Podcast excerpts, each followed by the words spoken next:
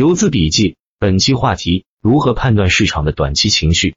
最近的题材股不需要什么妖股认证，只要资金看上了，连续顶一字板，拉几个涨停，短线资金就会潮水一样涌入，炒起来一只又一只妖股。看图炒呗，只要筹码结构好的，逻辑讲起来有人性的，资金一到位，就是大妖股，与基本面无关。首先说一下，做交易的软件工具非常重要，用打板客网的交易系统，也许会对你有所帮助。一连板股是情绪指示器，研究连板股属于超短的必修课，更是判断市场短期情绪的重中之重。强势股的不断创新高，并且以连续打板的形式新高，意味着资金在积极的买进。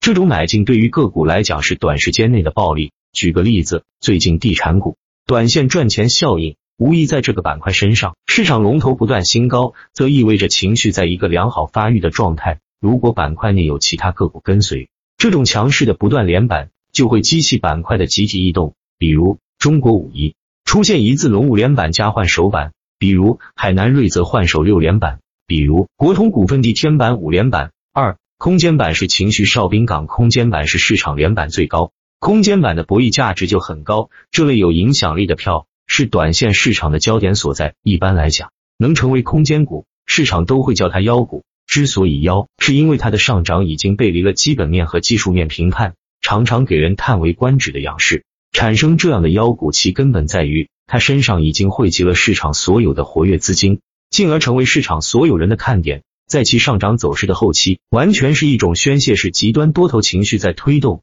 它的走势就是市场的标杆，对我们研判市场情绪有很大帮助。举个例子，天宝基建是最近市场的空间股。九加二加一打开了连板股空间，赚钱效应明显。十六天里十二天涨停，这种情绪周期的开启，会使牛股不断的涌现，妖股的出现是一种信号。对情绪拐点判断，妖股的表现是最直接的看点。三、配合观察昨日涨跌停这个指标：一、该指数涨幅为负，盘面出现亏钱效应，情绪低落，谨慎开仓；二、指数涨幅百分之二以内，盘面赚钱效应一般，情绪不佳。谨防冲高回落，获利盘减持为主。三、指数涨幅百分之二以上或远高于百分之二，盘面赚钱效应火爆，做多情绪高涨，积极跟进为主。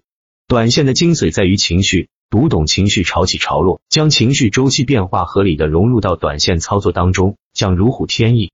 做超短一定要专注做主线板块，寻找并上车那些超预期的票。